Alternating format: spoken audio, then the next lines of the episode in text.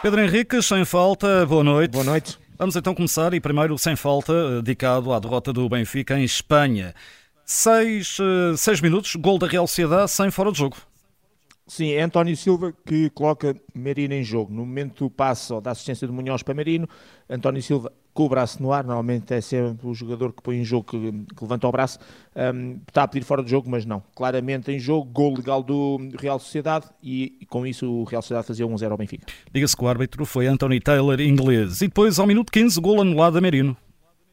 Sim, é, é, é uma situação que, embora as pessoas já comecem a ficar, eh, enfim, adaptadas e a perceber o motivo e a razão, é a situação em que o Merino, mesmo sem querer, toca uh, na bola com o braço. E portanto o, o que é que qual foi a grande e, e, a bola automaticamente entrou na baliza. E esta é uma alteração que está inserida na chamada lei 12 das faltas e incorreções na tal, na tal página 104 que fala em tocar a bola com a mão e que diz que sempre que se marca um golo na baliza adversária como foi o caso do jogador do Real Sociedade diretamente ou imediatamente após o toque na própria mão ou braço mesmo que seja acidental o golo é anulado. Isto para dizer o quê? que toca na mão mesmo sem querer e entra na baliza o golo é anulado toca na mão mesmo sem querer e a bola ainda sobra para o mesmo jogador que, sei lá, dá mais um passo ou dois e depois a seguir é que remata, o gol é anulado. Portanto, um, enquanto nas outras situações de mão tem que se olhar para aqueles fatores todos, a volumetria, o ato deliberado, etc. Aqui, quando tocas e depois marcas gol, na baliza adversária, obviamente, um, é sempre anulado e, portanto, e aqui não há interpretação. O árbitro não teve essa capacidade de ver, porque era um lance difícil, foi um ressalto de bola ali com o Turbine,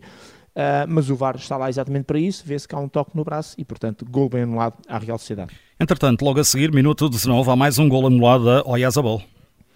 Sim, este mais fácil de ver, a olho nu, uh, penso que é o take que faz o, o passe para o Oyazabal, está a faltar o nome, ele está claramente adiantado em relação ao ponto adversário, autenticamente acampado na área portanto, o gol bem anulado, o árbitro se anulou, o VAR depois a seguir limitou-se a confirmar.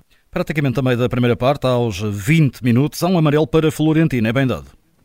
Sim, é sobre o Munhoz, é um amarelo por um take deslizante, ali meia tesoura, meia take, eh, em que desliza e eh, varre pelos pés o Munhoz e, portanto, esta entrada muito dura, muito negligente, cartão amarelo bem mostrado. Analisando o terceiro gol aos 21 minutos da Real Sociedade, eh, não há fora de jogo. Não, é no passe no momento do Merino para uh, o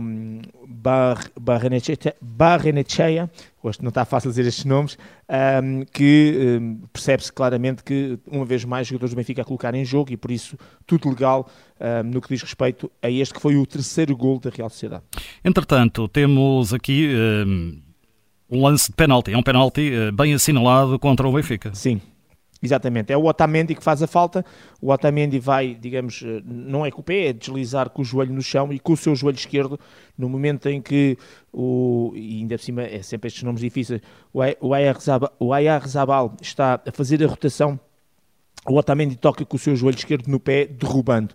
Relembrar só que, para além do penalti, o árbitro não mostrou cartão amarelo. E não mostrou, e bem, porque também já vamos habituando a isso, por causa daquela questão da lei da dupla penalização, porque sempre que um jogador tenta jogar a bola, e o Otamendi tentou jogar a bola, e tentar jogar a bola significa jogar com um, tudo o que é joelho, perna, pé, portanto tudo o que é mãos e braços mantém-se como antigamente, tudo o que é tentar jogar a bola, utilizando aquilo que é possível jogar, uh, se não consegues, e, e, neste caso rasteiras ou derrubas o adversário, marcas penalti, mas já não levas cartão amarelo e portanto tudo certo por parte da equipa de arbitragem, penalti sem ação disciplinar. Entretanto, segunda parte, minuto 49, o gol do Benfica, não há qualquer lance de fora de jogo dois momentos de análise, no momento do passo do Arthur para o Otamendi, uh, do lado esquerdo do ataque do Benfica, uh, no limite, mas sem fora de jogo, e depois no momento da assistência do Otamendi para o Rafa, uma vez mais também sem fora de jogo, e por isso o 1-3 uh, do Benfica, completamente legal no que diz respeito à questão do fora de jogo. Minuto 63, há um cartão amarelo para a Barranete cheia, e portanto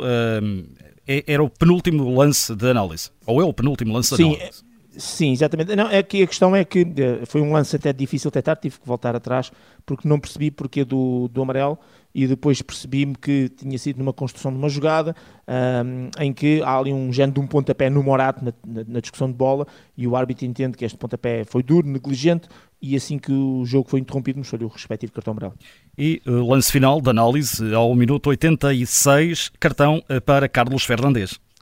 Sim, eu na altura disse que tinha sido comentado para Otamendi, foi comentado do Otamendi, que teria pisado eventualmente o jogador e por isso tinha dito que a entrada era boa, porque era fora de tempo, sem bola, mas depois fui ver, ele não tocou no Otamendi e portanto, digamos que há um contacto de corpo, mas aquilo que, que, que o árbitro julgou, porque ele fez esse gesto, que teria sido ali uma entrada fora de tempo de pisão, isso não aconteceu. Por isso, eu diria que foi, não com grande importância, mas foi um cartão amarelo mal mostrado. Então, que nota para o Anthony Taylor, o árbitro que apitou este Real Sociedade Benfica? Nota 7. Repara que na primeira parte temos muitas decisões, um, algumas com ajuda do VAR, como foi o caso do minuto 15 do gol anulado ao Merino por ter jogado a bola com a mão, mas entre árbitro e VAR, a primeira parte foi recheada de, de incidências ao nível de golos e de penalti e de golos anulados. Relembrar que foram dois golos anulados ao Real Sociedade e, no cômputo geral, tudo certo no que diz respeito às grandes decisões um, e por isso uma nota claramente positiva, nota 7 para o António Taylor e para a respectiva equipa, que era toda inglesa. Nota dada pelo Pedro Henriques, nota 7 para António Taylor na arbitragem então da derrota do Benfica em Espanha perante a Real Sociedade por 3-1. maison